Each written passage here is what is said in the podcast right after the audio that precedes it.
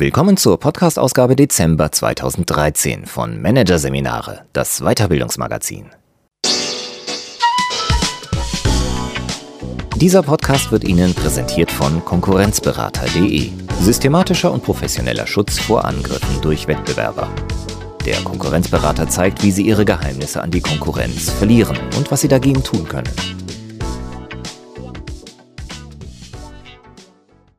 Weitere Podcasts aus der aktuellen Ausgabe behandeln die Themen Downshifting, Fortschritt durch Rückschritt und Empathie lernen, Führen durch Verstehen. Doch zunächst Fehlentscheidungen vermeiden, Finden finden von Hartmut Walz. Wer viel entscheidet, liegt auch mal falsch. Fehlentscheidungen gehören zum Alltag einer jeden Führungskraft. Die gute Nachricht? Viele falsche Entscheidungen lassen sich vermeiden. Denn oft lassen sich Entscheider unbemerkt in die Irre führen. Dabei ist der größte Manipulator ihr eigenes Gehirn. Eine Analyse der häufigsten Finten bei der Entscheidungsfindung. Hier ein Kurzüberblick des Artikels auf falscher Ebene entschieden, was Intel mit der sinkenden Titanic verbindet. Plausibilitätsfalle, warum das Logische nicht immer zutrifft. Logik-Karussell, wie das Gehirn in die Irre führt. Fehler erster und zweiter Art, wann scheinbar überflüssige Kosten zuzulassen sind. Vorsicht, Gefahr, wie spektakuläres das Relevante verdrängt. Kontrasteffekt, wie Vergleiche zu falschen Entscheidungen führen. Und Beweise sichern, warum viel mehr ins Notizbuch gehört als vermutet. Als die Titanic am 14. April 1912 kurz vor Mitternacht mit einem Eisberg zusammenstieß, war das Sonnendeck verständlicherweise menschenleer. Gleichwohl nahm der verantwortliche Steward den vom Kapitän gegebenen Befehl, jedes Besatzungsmitglied auf seinen Platz, sehr ernst. Sofort begab er sich auf sein Sonnendeck. Nachdem die Titanic infolge des Wassereinbruchs immer mehr Schräglage bekam, antizipierte der Steward, dass die Deckstühle bald anfangen würden zu kippen oder wegzurutschen. Daher veränderte er die Position der Deckstühle in einer Weise, dass diese nicht so schnell kippen und wegrutschen konnten. Die vom Steward vorgenommene Verbesserung sah gut aus, doch änderte sie natürlich nichts am weiteren Schicksal der Titanic. Diese von Überlebenden der Titanic überlieferte Geschichte wird heute als Metapher für eine typische Entscheidungsfalle verwendet – als Optimierung der Deckstühle auf der sinkenden Titanic werden Entscheidungen bezeichnet, die zwar für sich genommen richtig oder zweckmäßig sein mögen, sich jedoch bei Bewertung auf einer übergeordneten Ebene als sinnlos oder irrelevant erweisen. So kurios diese Entscheidungsfalle im Rückblick erscheinen mag, in Unternehmen kommt sie sehr häufig vor. Sei es, dass Bereichsegoismen die formale Erfüllung von Unterzielen begünstigen und dabei der Bezug zu den Oberzielen nicht mehr geprüft wird, sei es, dass der Handelnde Fleiß oder Betriebsamkeit demonstrieren möchte. Im Ergebnis wird etwas richtig gemacht, nicht jedoch das Richtige. Die Deckstühle auf der sinkenden Titanic beschreiben aber nur eine von zahlreichen Finten, denen Manager bei der Entscheidungsfindung ausgesetzt sind. Ob es darum geht, Strategien für die Ausrichtung des Unternehmens festzulegen, einem Merger zuzustimmen, ein neues Produkt zu entwickeln oder einem Kandidaten im Bewerbungsverfahren den Zuschlag zu geben, Immer laufen Führungskräfte beim Abwägen und Entscheiden Gefahr, sich unbemerkt fehlleiten zu lassen. Denn das Gehirn folgt gerne spontanen Impulsen und interpretiert Sachverhalte mitunter so, wie der Entscheidungsverantwortliche sie gerne sehen will. Zu den häufigsten Fallen und Finden zählen neben den Deckstühlen auf der sinkenden Titanic diese sechs. Erstens die Plausibilitätsfalle. Manager denken logisch und haben in der Regel große Analysefähigkeiten. Daher tendieren sie dazu, aus wenigen Informationsbruchstücken schnell einen stimmig wirkenden Sinnzusammenhang herzustellen und auf diesem logischen Konstrukt unhinterfragt zu entscheiden. Anders gesagt, aus ein paar Puzzleteilchen zeichnen sie schnell ein komplettes Bild, dem sie folgen. Ein aktuelles Beispiel ist die in den Medien gelieferte Begründung der Aktienhochs in den USA und Europa im Sommer 2013. Wirtschaftsexperten und Börsenprofis fanden es völlig logisch und selbstverständlich, dass schwache Wirtschaftsdaten und enttäuschende Unternehmenszahlen zu steigenden Kursen führten. Denn, so die plausible Begründung, eine schlechte Wirtschaftslage zwänge die Notenbanken zur Fortsetzung einer Politik des billigen Geldes, wodurch eine Fortsetzung der Liquiditätshochs ermöglicht werde. Mit Abstand betrachtet zeigt sich, dass die gegenläufige Entwicklung, nämlich sinkende Kurse bei schlechten Zahlen, ebenso logisch hätte erklärt werden können. Es ist ein wenig, als wenn man mit Pfeil und Bogen auf ein Scheunentor schießt und erst nachträglich um die Einschlagstelle eine Zielscheibe malt. Vor dem Treffen einer Entscheidung gilt es also, sich vor Augen zu führen, Glauben ist nicht Wissen, und sich die Frage zu stellen, ist eine andere Sinndeutung vielleicht ebenso plausibel? Zweitens das Logikkarussell. In dieselbe Richtung geht die Neigung, Ursache und Wirkung miteinander zu verwechseln. Das wahrscheinlich bekannteste Beispiel dafür im Wirtschaftsleben ist die über lange Zeiträume unreflektiert als wahr angenommene These, dass ein Anstieg im Bildungsniveau der Bevölkerung zu einer Erhöhung des Volkseinkommens führe. Inzwischen ist klar, dass die Wirkrichtung gerade entgegengesetzt ist. Volkswirtschaften mit höherem Einkommen können es sich leisten, mehr für die Bildung ihrer Bürger zu tun. Die zweite Logikfalle neben dem Vertauschen von Ursache und Wirkung nicht selten hängen die beiden beobachteten Ereignisse oder Variablen, die logisch miteinander in Verbindung gebracht werden, von einer weiteren gemeinsamen Ursache ab, die nicht bekannt ist oder von anderer Seite absichtsvoll nicht genannt wurde. Das ist das Logikkarussell im weiteren Sinne. Als dritte Möglichkeit gibt es noch zu bedenken, oft wird die Kausalität vom Gehirn einfach hinzugedichtet, denn das menschliche Gehirn liebt Erklärungen. Drittens Fehler zweiter Art. Um in der Tagespraxis möglichst gute Entscheidungen zu treffen, im Regelfall unter Zeitdruck und mit unvollständiger Informationsgrundlage, stützen Entscheider nahezu immer, nämlich dann, wenn sie in der Eile Automatismen folgen, ihre Schlussfolgerungen unbemerkt auf vereinfachende Regeln. Sie folgen Erfahrungen und vertrauen auf geistige Bilder. Im Hinblick auf zweiwertigen Entscheidungen, also Ja, Nein, Bewilligung, Ablehnung oder Fortführung, Abbruch, bedeutet das, bei der Frage, ob Sie mit Ihrer Entscheidung richtig oder falsch liegen, haben Sie häufig das zu einfache Bild eines Münzwurfs vor Augen.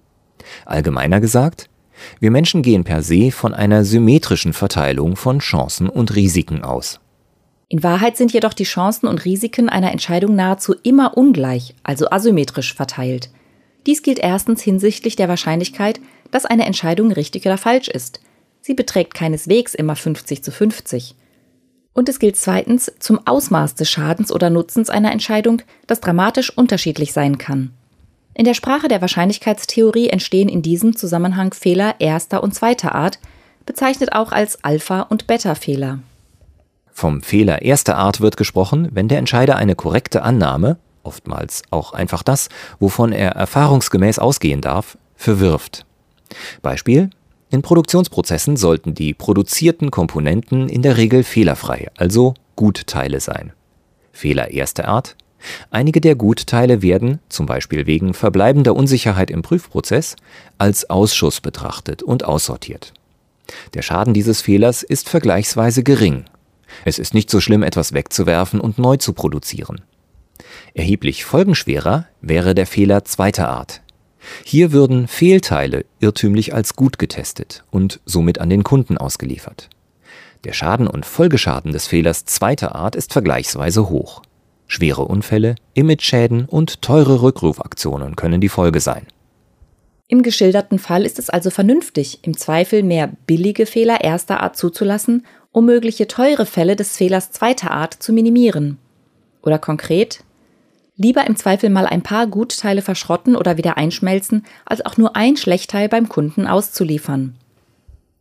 Die übergreifende Entscheidungsregel lautet, dass sowohl die Eintrittswahrscheinlichkeiten als auch die Schadensfolgen der beiden Fehlerarten abgeschätzt und gegeneinander abgewogen werden sollten. Managemententscheidungen sind eben häufig wie eine Gipfelwanderung. Wer nur auf den Abgrund links schaut, fällt vielleicht rechts in die Tiefe und umgekehrt. Viertens. Der Blick auf das Spektakuläre. Zur Frage, welche Tiere für den Menschen am gefährlichsten sind, rangiert in den Antworten der weiße Hai ganz vorn. Häufig werden auch noch Tiger und sonstige Raubkatzen, Krokodile und Alligatoren genannt. Schon seltener Schlangen.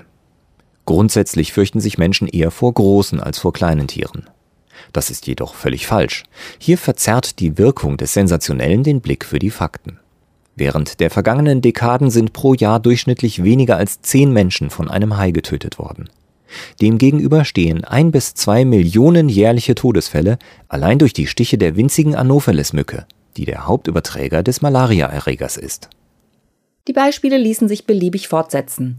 Spektakuläres verdrängt Relevantes, ein Aktiencrash schockiert die Investoren, während die Inflation ganz still und leise am Geldvermögen nagt, ganz wie der Rost an einem ungeschützten Eisenzaun. Kurzum, Die Furcht vor den falschen, spektakulär erscheinenden Risiken verstellt den Blick für die unscheinbaren Gefahren, die mitunter wesentlich größer sind. In der Folge kommt es zu Fehlentscheidungen, die einen spektakulären Schaden anrichten können. Fünftens der Kontrasteffekt. Eine weitere typische Entscheidungsfalle ergibt sich aus dem sogenannten Kontrasteffekt. Hierbei wird eine Entscheidung vor dem Hintergrund einer Vergleichs- oder Bezugsgröße gefällt, die meist Dritte dem Entscheider nahebringen. Beispiel. Ein Manager will einen neuen Firmenwagen anschaffen. Im Autohaus zeigt ihm der Verkäufer im Vorübergehen ein wunderschönes Modell mit luxuriöser Innenausstattung und teurer Stereoanlage. Es ist ganz neu. Wir haben es erst seit wenigen Tagen hier stehen. Setzen Sie sich spaßeshalber mal rein. Das begehrliche Modell liegt weit über dem Budget, das dem Manager für Geschäftsfahrzeuge zur Verfügung steht. Daher kauft er es nicht. Doch entscheidet er sich unter dem Eindruck des schönen Wagens schließlich für ein Modell, das immer noch leicht über seinem Budgetrahmen liegt, dafür aber einige nette Extras aufweist. Denn im Kontrast zum anfänglich vorgeführten extrem teuren Wagen erscheinen alle anderen Alternativen plötzlich relativ preiswert. Besonders gefährlich kann der Kontrasteffekt bei der Personalauswahl im Rahmen eines Assessment Centers werden, bei dem der Grundgedanke ja genau darin besteht, die Entscheidung über den einzustellenden Mitarbeiter nicht isoliert, sondern im Vergleich zu Alternativen, nämlich den anderen Bewerbern, zu treffen. Hierdurch soll die Entscheidungsqualität verbessert werden. Doch wenn die Entscheider nicht aufpassen, kann das Gegenteil passieren und ein Bewerber mit mittlerer oder sogar eher schwacher Ausprägung eines gewünschten Merkmals bekommt die Stelle angeboten, nur weil, rein zufällig, die Mitbewerber in der Assessment Center Übung hinsichtlich dieses Merkmals noch schwächer waren.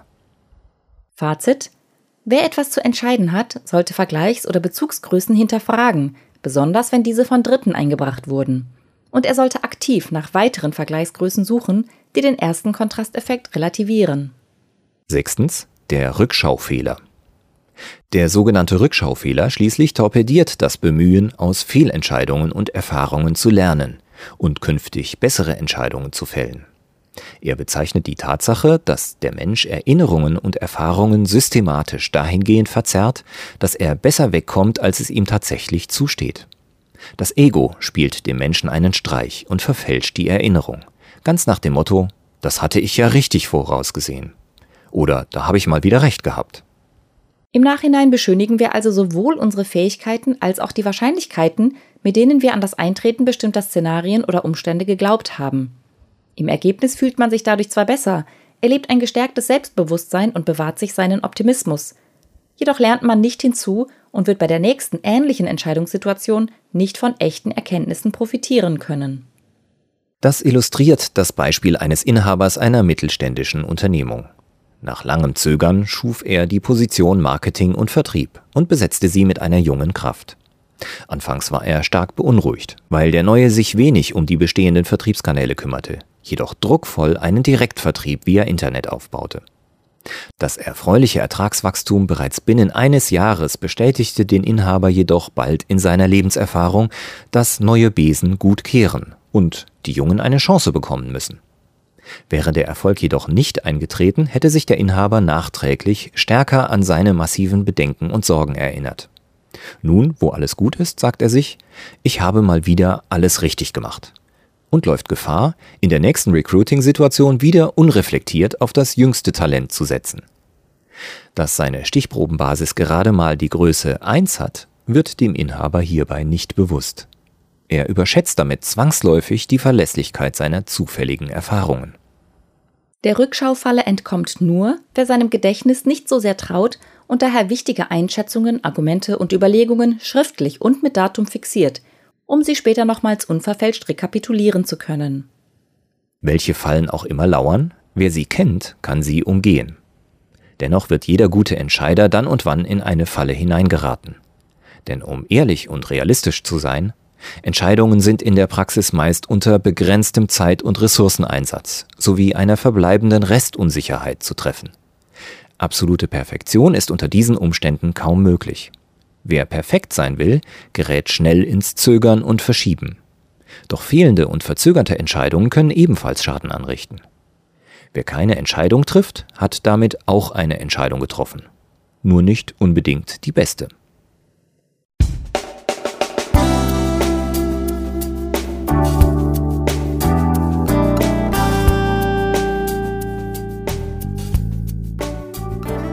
Sie hörten den Artikel Fehlentscheidungen vermeiden, Finden finden von Hartmut Walz aus der Ausgabe Dezember 2013 von Managerseminare, produziert von Voiceletter. Weitere Podcasts aus der aktuellen Ausgabe behandeln die Themen Downshifting, Fortschritt durch Rückschritt und Empathie lernen, Führen durch Verstehen. Weitere interessante Inhalte finden Sie auf der Homepage unter managerseminare.de und im Newsblog unter managerseminare.de/blog.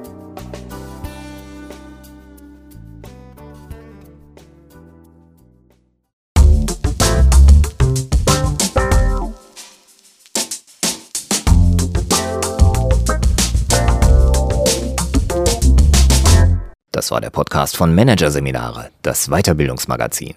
Ausgabe Dezember 2013. Dieser Podcast wird Ihnen präsentiert von www.konkurrenzberater.de mit einem Minimum an Aufwand vor der Konkurrenz schützen. Übrigens, auch mittelständische Unternehmen stehen unter ständiger Überwachung durch fremde Geheimdienste und sind Ziel systematischer Attacken ihrer Wettbewerber. Informationen dazu, wie sie sich schützen können, finden Sie unter www.konkurrenzberater.de.